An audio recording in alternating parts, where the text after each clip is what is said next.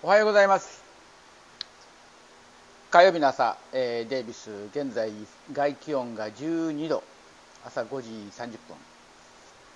えー、昨日はね実は衝撃的なニュースを聞いたんですよ、えー、実はこの町には今年の2月の末、えー、3月の半ば過ぎまで多量の中国人学生がいました、えー、多くが大金持ちの息子。でフェラーリやらランボルギーニレクサスの最高級車メルセデス・ベンツ BMW マセラティまあ超高級車をバンバン乗ります、えー、ボンクラ学生。ところまあ蓋を開ければ学生じゃなく彼らはほとんど英語しゃべれない、えー、中国で偽のアメリカの試験を受けて入ってきた、まあ、要は替え玉で入ってきた連中でまあ、学校もほとんど行かずに車乗り回してる。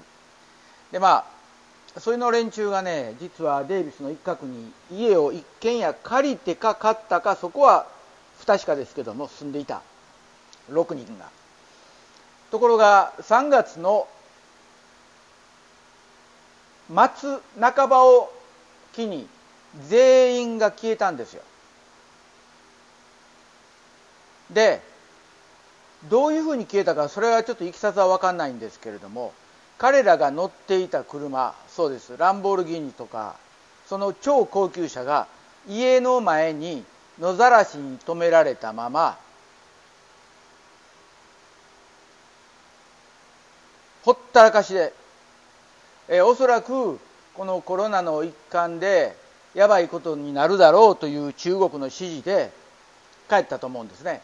だからその家も手つかず車も手つかずで野ざらし。でこれがどうなるんだろうって今ちょっとね話題の一つなんですけども。何せね私が一番頭きてたのはこの連中が道の普通の行動ですよ。そこでね信号から信号までの間を競争するわけですよ。危なくてしょうがないんです。で警察もねそれを取り締まらなかったんですよね。要は彼ら逃げるのうまいから。で見つからんかった。でこれはねここで練習合宿練習してた連中みんな知ってることでああもう来るぞって言ったら来るんですよ。で遠くから爆音とどろかせてくるからよくわかるし大体いつも決まった時間帯に来るんででその連中が本当消えました。で今ここに残ってるのは中国人の学生って言ってもアメリカ生まれの中国人。要はアメリカ人ですよね。要は中国系アメリカ人の人たちは残ってます。もちろんアメリカ人ですから。でも中国から来た連中というのはほとんど見なくなったし、えー、まあ、先日日本でもニュース出たから分かるか分かりませんけれども大金持ちの人たちっていうのは全員が共産党員、まあ、共産党員でないと金持ちになれない。そういう状況ですから、まあ、アメリカ入国拒否されますよね。で共産党を打倒してもやはりアメリカの方は非常に神経質になる。なぜなら、まあ、スパイ行為が行われてたから。でまた UC デイビスにいた教授、えー、女性の教授がまあ、スパイ行為で捕まった。で中国大使館に逃げ込んだ。その時にまあお嬢さんを連れて逃げ込みました。で中国大使館はお嬢さんは危険にさらすことができないという名目のもとねそういう言い訳で中国に送り返した。でその後逃げ込んだ人を中国大使館から押し出してアメリカに逮捕させた。で今まあ裁判待ち。でおそらく刑期は10年ぐらいになるだろうと。でお嬢さんを返したということは要は中国にお嬢さんを人質として取られてるわけですよ。